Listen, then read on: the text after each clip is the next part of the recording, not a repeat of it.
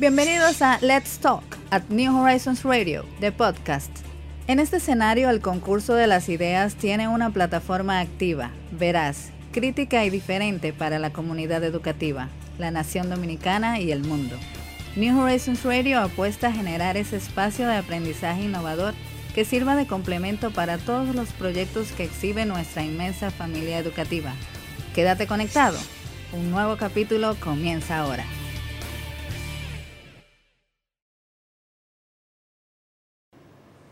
Bueno, pues continuamos en esta conversación y siempre agradecidos de que la doctora Soler, pues me dice ella cuando le, le, consulto, señor Garrido, a ustedes yo no les puedo decir que no, Mamá, no Gracias, y una persona muy servicial que siempre está dispuesta a responder y, nosotros desde acá pues también valoramos mucho el esfuerzo que como profesional pues eh, dedica cada día para que la sociedad dominicana pues se eduque, pues que tenga a la mano las informaciones apropiadas y más ahora, ¿verdad? Donde necesitamos aprender, continuar aprendiendo ahora del proceso de las vacunas. Doctora, muchísimas gracias por acompañarnos. Bienvenida a su casa. Gracias a ustedes por la invitación. Siempre para escenario de información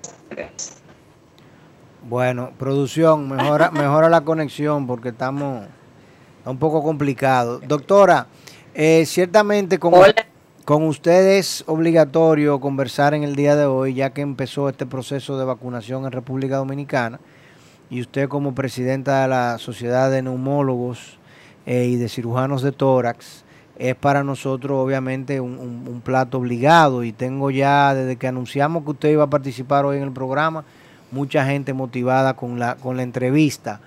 Eh, ¿Qué debemos nosotros de esperar a partir de este proceso de vacunación con respecto a los niveles de contagio, a la, reapertura de la economía? ¿Debemos de, de asumir que vamos a seguir en un estado de emergencia perenne?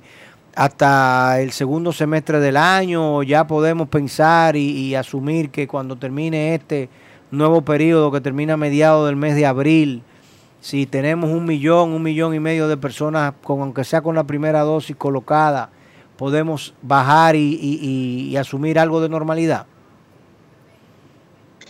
Mira, lo que ha pasado en los países donde inició el proceso de vacunación antes que nosotros, es que la tasa de contagio se ha disminuido de manera significativa. Y si tú miras las cifras de los vacunados al fin de semana, lo que pasó hasta el día de ayer, hay alrededor de unas 400 mil personas ya vacunadas. Eh, la media es de 50 a 60 a 60 mil por día, el fin de semana fueron un poquito menos, pero al ritmo que vamos, la tasa de contagio se estima que sea cada vez menor y eso definitivamente va a tener un resultado muy positivo porque eh, ya con una población, con una inmunidad de rebaño que se estima ya aproximadamente en unos cuatro o seis meses, porque si planteamos que con la segunda dosis las personas van a obtener una efectividad en cuanto a la disminución del porcentaje de contagio, pues eh, con una, una segunda dosis planteada en cuatro meses, pues es muy probable que ya en, estamos en siete meses tengamos una gran cantidad de personas inmunizadas y que la economía y todo lo que es apertura del país en sentido general se pueda ir ya logrando. Eso se estima aproximadamente que ocurra un año completo, pero ha de sentirse ya un cambio en unas próximas, eh, algunos cuatro a seis a siete meses. Eso, cuatro a seis a siete meses. Pero asumo que esa información, doctora, viene eh, asociada a la celeridad de las vacunas, ¿verdad? Porque si, no, si ahí estamos eh, todavía en un, proceso, digamos que todavía no tan acelerado, por incluso las mismas cantidades que tenemos en el país, pues también tiene incidencia, ¿no? Definitivamente. Mira, la, el porcentaje de vacunado es de aproximadamente un 20% eh, de lo que ocurrió desde el primer día de vacuna hasta lo que fue el viernes. Un 20% de la población está vacunada. Imagínate tú extrapolando con el ritmo que van vacunando y que con la segunda dosis la tasa de inmunización, la, la efectividad para evitar el contagio y, y el desarrollo de los casos es importante, que se reduzca de manera significativa como ha pasado en otros países. O sea que estamos hablando de que unos cuatro a siete meses, pues se habrá logrado bastante en ese sentido. Y si tú te fijas, eh, ya lo que son los números, los casos han ido reduciéndose. Eh, no es un impacto directo a la vacunación porque todavía es muy pronto, pero el resultado de otros países a nosotros también nos impacta porque recibimos también personas contagiadas de otros lugares eh, por lo por lo conectado que estamos. O sea que estamos optimistas de que en unos siete meses ya la tasa aquí va a ser bastante significativa en cuanto a disminución de contagios. Bueno, entonces, ay Dios mío. Lo habíamos hablado. Número esperanzadores, cuatro a siete meses. Lo habíamos hablado, incluso sin ser nosotros expertos, habíamos hablado que en el último trimestre del año sería que podríamos haber visto por el comportamiento, que es verdad que hemos estado viendo eh, eh, los últimos seis meses incluso, las, las medidas tomadas, etcétera. O sea que es duro también. Nada, o, sea que, o sea que el, el 15 de marzo tendremos otro estado de emergencia. ¿Aplicaría? No creo. Una pregunta, doctora. En un año completo de contagio acá en República Dominicana y de epidemia, eh, hemos tenido menos de 300 mil casos. ¿Correcto? Por lo menos registrados, ¿no? Porque con, con testeados, porque sabemos que... Ah. ¿Perdón? Existe un subregistro, siempre hablamos de que ha habido un subregistro. Correcto. Eso tú puedes evaluarlo tomando en consideración el, la, el acceso que tuvo la gente a las pruebas de la PCR. Estoy de acuerdo. El principio sabe que no se hacía PCR, eran muy pocos los sectores que podían tener acceso a esta prueba y muchas personas que se infectaron no alcanzaron nunca a hacer Perfecto. Entonces, en Estados Unidos, donde se estaban haciendo 5 millones de pruebas diarias, ellos estimaban un subtesteo de hasta 10 veces. Eh, vamos a suponer que en República Dominicana, donde nunca hicimos 10 mil pruebas, eh, creo que un solo día se hicieron 11 mil pruebas eh, en un día, tenemos un subtesteo idéntico de, de 10 veces. Quiere decir que de 300 mil infectados, realmente nosotros pudimos haber tenido 3 millones de infectados. Si tenemos 3 millones de personas que se infectaron, quiere decir que hay 3 millones de personas que tienen inmunidad, porque ya tienen, crearon los anticuerpos ellos. Y si a ese 3 millones de personas que ya tienen la inmunidad, usted me le agrega un millón de personas que usted le da la inmunidad por la vía de la vacuna, estaríamos hablando de 4 millones de personas, que de 7 millones de adultos que hay en República Dominicana, sobre todo menos de 7 millones si lo contamos de 50 años para adelante, estaríamos hablando de que en, un mes nosotros tendríamos literalmente eh, el casi el 100% de la población adulta eh, en estado crítico, ¿no? más de 50 años de edad, vacunada o con inmunidad por la vía de la enfermedad. Todavía así tenemos que hablar de un, esquema de resguardo que amerite y justifique un estado de emergencia. Bueno, yo creo que las autoridades ahí tendrán ya que definir en cuanto a lo correcto, en cuanto a lo sensato, en cuanto a lo oportuno, pero pienso que con ese análisis que tú haces, que efectivamente es un análisis muy acertado y muy acercado a lo que es la realidad, yo pienso que ya no tendrá la necesidad del Gabinete de Salud y, el propio eh, Poder Ejecutivo pues plantear un estado de emergencia ya prolongado para las próximas eh, los próximos días. Excelente, qué gran noticia usted nos ha dado, doctora, porque en definitiva necesitamos yo no digo que volver a la normalidad, porque todo el mundo tiene que continuar con, con esquema de resguardo. La gente, en definitiva, eh, va a mantenerse eh, con muchas precauciones por mucho tiempo. Pero ciertamente eh, hay que reorganizar la economía a partir de esta nueva realidad, reorganizar los hábitos.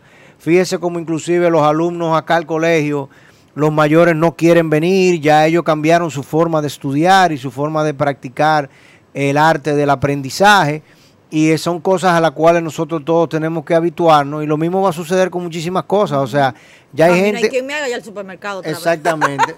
¿Tú, vas por delivery, ¿qué lo pides? Yo pido delivery o takeout. Ya no hay más nunca, más nunca he vuelto al supermercado. Oiga, que usted ve, aquí ya hay una que desertó de, de ese Claro, y voy a coger ese trote. ve, entonces, pero, pero óyeme, es muy bueno y muy cómodo saber saber que tú puedes por lo menos transitar y que no te van a parar, que no te van a meter preso, que si tú estás en un restaurante a las 10 de la noche no tienes que salir volando y que todas estas otras situaciones no se van a dejar de dar y uno puede organizarlo todo. O sea que... Eh, de, todos modos, la población tiene que estar muy consciente de que a pesar de haber recibido su primera dosis, es necesario aún mantener el distanciamiento social y el uso de mascarilla y el lavado de las manos. Eso creo que con la segunda dosis pues ya se podrá optar por esa opción de que las medidas sean un poco más flexibles, de que podamos tener una normalidad más, eh, más cercana a lo anterior. Sí, pero ahí, doctora, como quiera, eh, ahí le agrego un poquito a lo que usted está señalando, porque no vamos a tener eh, un identificador para saber quién se vacunó, quién no. Entonces ahí también tendremos todavía, mientras no agotamos quizás esa cuota que debe el, el, país tener vacunado para poder flexibilizar aún más, pues mantener que estas medidas de higiene que evidentemente han demostrado que tienen el resultado. Hemos hablado, tanto en el comentario del señor Garrido como en su respuesta, sobre el tiempo de la inmunidad y con todo el peso y la valía que tiene eh, este, e, esta parte, ¿no? De cuando ya te ha dado el COVID. Pero, ¿qué tiempo se prolonga esa inmunización? Eh, cuando me da COVID, ¿qué tiempo después? Se han hablado de tres meses, de seis meses. ¿Qué debo tomar en cuenta como paciente que ya superó el COVID frente a las vacunas? Mira, eso no se ha establecido bien, aún no hay estudios, ni hay estudios para lo que es la infección por COVID, al que le dio COVID, pero tampoco hay estudios para aquellos que se vacunan. ¿Qué tiempo le va a durar esa inmunidad por parte de la vacunación? No importa el tipo que sea, eso no se ha establecido. Eso es todavía algo que está por establecerse, falta tiempo, falta que se hagan ensayos, que se hagan estudios en ese sentido. Pero a mí me encanta señalar que el virus es un virus que comparte el genoma de otros virus ya conocidos, el virus MERS y el SARS.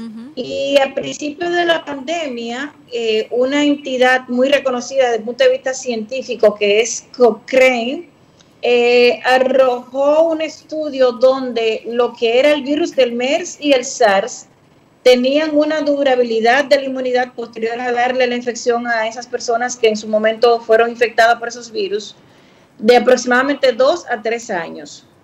Este virus tiene aproximadamente un 75% de, de identidad de lo que son esos dos virus que son como si fueran primo hermanos, son muy parecidos. Eh, lo que se plantea ahora es que la inmunidad son seis meses, otros dicen que no alcanza un año, pero eso, nada de eso se ha podido establecer. Todavía falta estudio, no hay estudios bien realizados en ese sentido. Me imagino que ya por ahí deberán de estar rodando algunos estudios para establecer la verdadera eh, respuesta a esa pregunta, pero nada de eso está claro. Lo que así me concierne, conociendo un poquito la inmunidad adaptativa y la inmunidad relacionada al proceso de lo que son los linfocitos, que son lo que reconocen el virus y luego crean la defensa en el organismo, lo que me concierne es pensar que si un virus es tan parecido a otro, desde el punto de vista de su genoma, y aquel otro se comportó de una manera donde la inmunidad la dejó de aproximadamente dos a tres años, pues aun cuando tú puedas establecer con los anticuerpos que una persona ha disminuido el número de ellos en tres a seis meses, la inmunidad del organismo está compartida en dos series. Una serie es lo de los linfocitos T y otra es los linfocitos B, que son los linfocitos que hacen los anticuerpos. Los anticuerpos disminuyen su cantidad, que es lo que uno testea para establecer si la persona quedó con un rastro del virus y con un rastro de la inmunidad, pero hay una inmunidad que es aún más fuerte, que es la inmunidad celular a base de los linfocitos T. Entonces, parado en ese conocimiento, estamos pensando en que la inmunidad del paciente que le da COVID sea un poquito más proyectada que lo que se ha establecido por lo que son los anticuerpos. Y si tú te fijas, cuando tú buscas la tasa de contagio por segunda vez, te das cuenta de una población mundial que se ha contagiado, eh, cuántos millones van, eh, cuántos millones, hay muchos millones ya de personas contagiadas y la literatura habla de unos escasos casos de personas que les ha repetido el virus. Entonces, si tomamos todas esas referencias, podríamos establecer y extrapolar la información de que la inmunidad dura un poquito más que, lo que se puede establecer con el rastreo de la, la inmunoglobulina G y la inmunoglobulina A. O sea, que es, es probable que sea aún más la inmunidad por esas células T que por las células D. Y doctora, y el tema de las variantes de, la, del, del, virus, que estamos viendo que en Brasil, por ejemplo, hay un tema de preocupación, no sé si tiene que ver con la Amazonía, si tiene que ver con, otras eh, eh, variables endógenas ¿no? de, esa zona del, mundo, pero aparentemente hay, hay varias cepas eh, distintas del virus en, que en Brasil están causando mucho estrago porque son eh, son muy contagiosas. Eh, ¿Qué posibilidad tenemos nosotros o, qué, o si hay aquí ya algún registro de que alguna de las variantes, la de Sudáfrica, la de Inglaterra, haya llegado a República Dominicana, territorio dominicano y, haya tenido cierta incidencia sobre, sobre todo la tasa de contagio?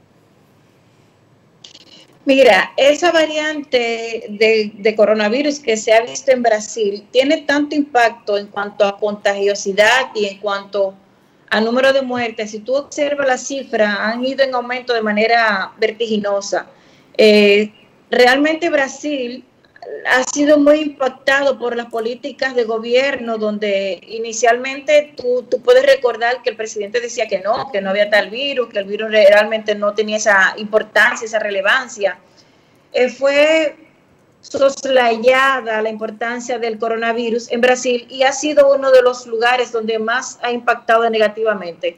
Y ahora, como tú mencionas, pues hay una nueva cepa relacionada con esa parte del país con la parte del Amazonas, que no sabemos si es por la etnia, no sabemos si es por algo, una condición endógena, pero los virus viven mutando. Entonces, nosotros que somos tan conectados, nosotros que somos eh, tan cercanos a otros países, pues podríamos estar ya recibiendo el impacto de otras cepas. Y eso se vio eh, a principio de, de año con la cepa de Londres. Eh, de inmediato el Ministerio de Salud Pública habló de que ya estaba en el país habíamos visto un comportamiento. De hecho, si tú comienzas a observar en nuestras cifras de, mortalidad, tú puedes ver que a partir de enero la mortalidad, a, pesar de que desde noviembre se vio un aumento importante de los casos, la mortalidad se ve diferente en lo que es de enero hacia acá. O sea, hay menos casos de contagio, pero la mortalidad ha aumentado. En mi caso particular, no tengo eh, los datos de que Salud Pública o el Gabinete de Salud tenga la información de, de cuál cepa es la más relevante en nuestro país, pero lo que sí te puedo decir es que observando esa tabla, observando el comportamiento del virus, hay una mayor cantidad de, de muertes, si tú correlacionas cantidad de muertes y número de contagios. Eso es de enero para acá. Y no hay que ser muy conocedor para uno entender que probablemente esté en relación a una nueva cepa, aunque no se haya establecido. Ya no se haya establecido, pero eh, la razón del que no se haya establecido, ¿cuál es eh, específicamente? Porque ya tenemos varios meses eh, hablando de nuevas cepas, porque ¿por qué aquí no podemos saber? Lo que pasa es, yo tuve un caso sospechoso de reinfección de lo que realmente yo valoré como reinfección, porque a mi consulta llegaron muchos pacientes diciendo que había, le había dado anteriormente y realmente fueron casos de falsos negativos, de falsos positivos, perdón. Casos de, de, personas que en su momento creyeron que habían tenido el virus por una PCR positiva, pero realmente no fue así. Pero me tocó un caso hace aproximadamente un mes con un paciente que yo había atendido con coronavirus y que vino con una segunda prueba de PCR positiva. De inmediato llamé al ministerio, llamé a salud pública, me puse en contacto y lo que me dijeron fue que tenía que llamar al laboratorio, comunicarme con el laboratorio donde se había hecho la prueba y que el laboratorio entonces iba a enviar la muestra a Atlanta.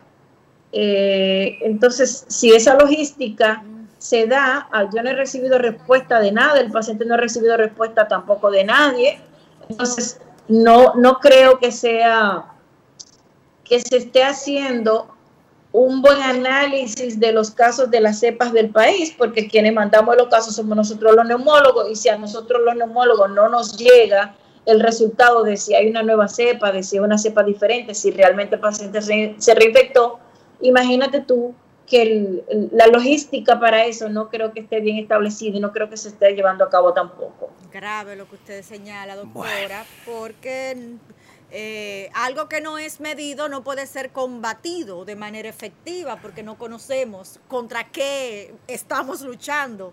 Bueno, en definitiva lo que sabemos es que la vacuna que se está colocando actualmente, como dice la doctora, maneja el, el, 70% eh, digamos de los coronavirus son todos similares. Entonces, y, y una, una, una pregunta adicional, doctora. Yo por lo que he leído, casi siempre dicen que las cepas, las variantes, mutaciones de los virus, son más contagiosas pero menos letales. ¿Eso sigue siendo así?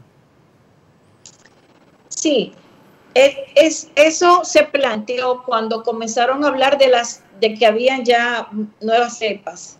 Se habló de que la cepa de Londres, específicamente de ella te hablo, era más contagiosa, pero mucho, o sea, en cuanto a letalidad no se había podido establecer de que había un aumento de la letalidad. Pero, pero tú puedes analizar esa, o sea, esa información solamente tú la analizas al pasar el tiempo, porque tú no puedes establecer que es más o menos letal cuando apenas tú comienzas a identificarla, porque tú lo vas a establecer con la persona que ha muerto después de que tiene esa cepa. Entonces, eh, yo todavía tengo mis dudas, por lo que te dije, o sea, un análisis sencillo de una persona que yo no soy epidemióloga, que no tengo vastos conocimientos en ese sentido, más que conocimientos generales, me puse a observar la tasa desde el primero de diciembre hasta la fecha. Y si tú recuerdas, creo que fue el, en la primera semana de enero hubo, fue el día donde mayor cantidad de muertes establecido en el país. Creo que fueron 24 pacientes, 26 pacientes llegamos a tener en enero. Entonces, observando que desde noviembre había un aumento importante de los casos y comparando a la gran cantidad de casos de noviembre a enero, tú podías ver que la cantidad de, de muerte en enero, de primero de enero hacia, hacia febrero, era mucho mayor que lo que se estableció desde noviembre a, a diciembre. O sea que tal vez haya una relación de la nueva cepa que entró cuando Salud Pública arrojó el dato de que sí ya se había establecido que la cepa de Londres estaba aquí circulando en el país. Doctora, muchas gracias.